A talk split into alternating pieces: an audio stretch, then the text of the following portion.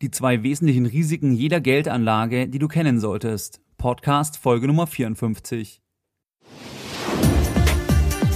Herzlich willkommen bei Geldbildung, der wöchentliche Finanzpodcast zu Themen rund um Börse und Kapitalmarkt. Erst die Bildung über Geld ermöglicht die Bildung von Geld. Es begrüßt dich der Moderator Stefan Obersteller. Herzlich willkommen bei Geldbildung. Schön, dass du wieder dabei bist. Wenn dir mein Podcast gefällt, dann würde ich mich über eine gute iTunes-Rezension freuen. Diese Rezensionen sind für das Ranking wichtig und je weiter oben ich im Ranking bin, desto mehr Menschen kann ich mit den Inhalten von Geldbildung erreichen. Wenn du Lust hast, dann kannst du dich auch sehr gerne in meinen E-Mail-Newsletter eintragen. Das geht ganz einfach, indem du auf meine Seite gehst, geldbildung.de und dich auf der Startseite in diese weiße Zeile mit deiner E-Mail-Adresse einträgst. Du erhältst dann als Dankeschön ein kleines E-Book von mir, wo du die neuen wesentlichen Punkte kennenlernst, die du vor einem Gespräch mit deinem Bankberater kennen solltest. Alle Links und weiterführende Informationen zur heutigen Podcast-Folge findest du unter geldbildung.de slash Risiken. In der heutigen Folge Nummer 54 möchte ich mit dir die zwei wesentlichen Risiken bei einer Investition an der Börse betrachten. Nochmal zur Wiederholung, an der Börse werden ganz unterschiedliche Produkte und Anlageinstrumente gehandelt. Du kannst an der Börse Schulden von Unternehmen oder von Staaten kaufen, sogenannte Anleihen. Du kannst dich an Unternehmen, die an der Börse notiert sind, über den Sekundärmarkt beteiligen, zum Beispiel indem du dir entsprechend Telekom-Aktien kaufst oder BMW-Aktien oder BASF-Aktien. Du kannst in Zertifikate investieren, du kannst in Optionsscheine investieren. Es gibt ganz, ganz viele Produkte, es gibt eigentlich fast nichts, was nicht an der Börse gehandelt wird. Du kannst letztlich in Rohstoffe investieren, du kannst in ausländische Währungen investieren, in ausländische Märkte etc. All das wird über spezielle Produkte oder eben direkt an der Börse gehandelt. Und welche Risiken hast du jetzt an der Börse? An der Börse hast du immer zwei wesentliche Risiken. Du hast das Risiko Nummer eins, was sich aus dem Underlying, aus dem Wertpapier selbst ergibt. Das bedeutet, wenn du eben entsprechend in Deutsche Telekom Aktien investieren möchtest, dann ist ein Risiko eben, dass sich diese Aktie anders entwickelt wie erwartet. Das bedeutet, dass zum Beispiel eine Gewinnwarnung kommen könnte, dann fällt die Aktie der Deutschen Telekom und du hast entsprechend einen Buchverlust.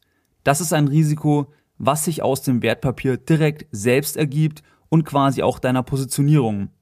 Oder wenn du zum Beispiel in Öl investierst und der Ölpreis fällt, dann wirst du natürlich Geld verlieren, respektive eben einen Buchverlust erleiden. Ich nenne das das operative Risiko. Das zweite Risiko, das sich dann je nach Anlageinstrument eben noch zusätzlich ergeben kann, ist das sogenannte Produktrisiko. Das bedeutet, je nachdem in was du investierst oder in was du investieren möchtest, suchst du dir auch entsprechend ein Produkt aus. Diese Überlegung sollte übrigens relativ am Ende des Anlageprozesses stehen und nicht wie häufig gleich am Anfang, dass man überlegt, in welches Produkt investiere ich. Das Produktrisiko ergibt sich dann einfach eben noch on top zum operativen Risiko. Wenn du beispielsweise den deutschen Aktienindex abbilden möchtest, dann könntest du dir überlegen, dass du zum Beispiel in ein Indexzertifikat investierst. Jetzt hast du das Risiko Nummer eins, das operative Risiko, dass sich eben der Index anders wie erwartet entwickelt und zusätzlich hast du jetzt noch das Produktrisiko, also Risiken, die sich aus der Konstruktion des Produkts ergeben. In dem Beispiel des Zertifikats ist es eben das Emittentenrisiko.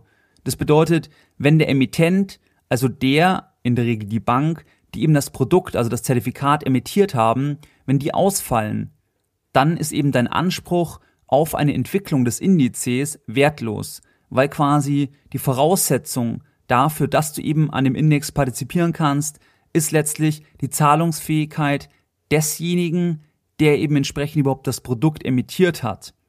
Weil wenn er pleite geht, wenn die Bank pleite geht, dann kann sie dir eben auch nicht mehr diesen Anspruch aufrechterhalten, dass du quasi an dem Index partizipierst und damit verlierst du im schlimmsten Fall eben den kompletten Einsatz, die komplette Investitionssumme.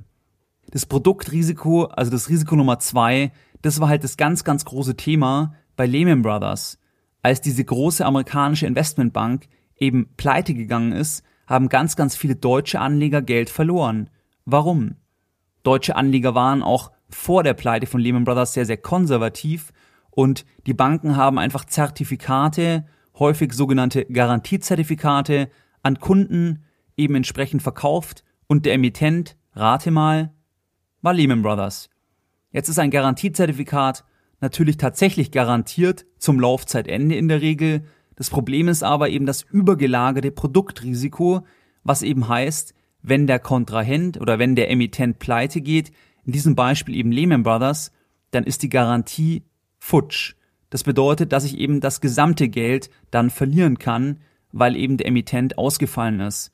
Und genau das war ja bei Lehman Brothers der Fall. Das Problem war einfach, dass sich zu dem Zeitpunkt vor der Finanzkrise niemand vorstellen konnte, dass eine Bank in der Größenordnung jemals pleite gehen kann.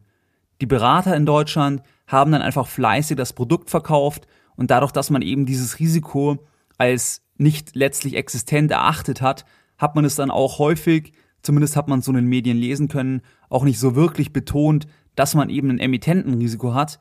Und ich denke, man muss ganz ehrlich auch sagen, dass viele Anleger, die sich jetzt nicht damit beschäftigen, auch gar nicht genau diese Unterscheidung kennen, was eben ein Emittentenrisiko eigentlich im, im schlechtesten Fall bedeuten kann. Nämlich eben, wenn der Emittent ausfällt, dass alle Ansprüche, egal was das Produkt eben darstellt, letztlich wertlos sind, weil es eben dieses übergelagerte Produktrisiko ist. Das ist mit ein Grund, warum es eben wichtig ist, für dich das Risiko zu kennen.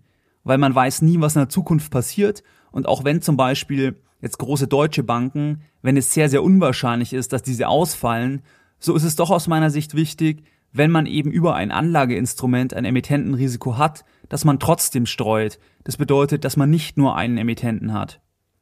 Also das operative Risiko zur Wiederholung, das hat man immer und das Emittentenrisiko kommt dann eben dadurch noch zusätzlich, wenn man eben in Sachen investiert, wo man eben Produkte hat, die letztlich dann ein inhärentes, ein anhaftendes Risiko innerhalb des Produkts letztlich beherbergen. Und du kannst grundsätzlich sagen, je komplexer ein Produkt ist, desto eher kann es eben Produktrisiken haben. Weil das einfachste Produkt ist natürlich zum Beispiel, wenn du in einen Einzelwert investierst, da hast du kein Produktrisiko, weil du könntest dir theoretisch, sag ich mal, die Aktien als effektive Stücke ausliefern lassen und dann selbst in einer Kriegssituation hättest du eben die noch in deiner Tasche und könntest, wenn dann die Gesellschaft weiter besteht, deine Ansprüche auch in der Zukunft geltend machen.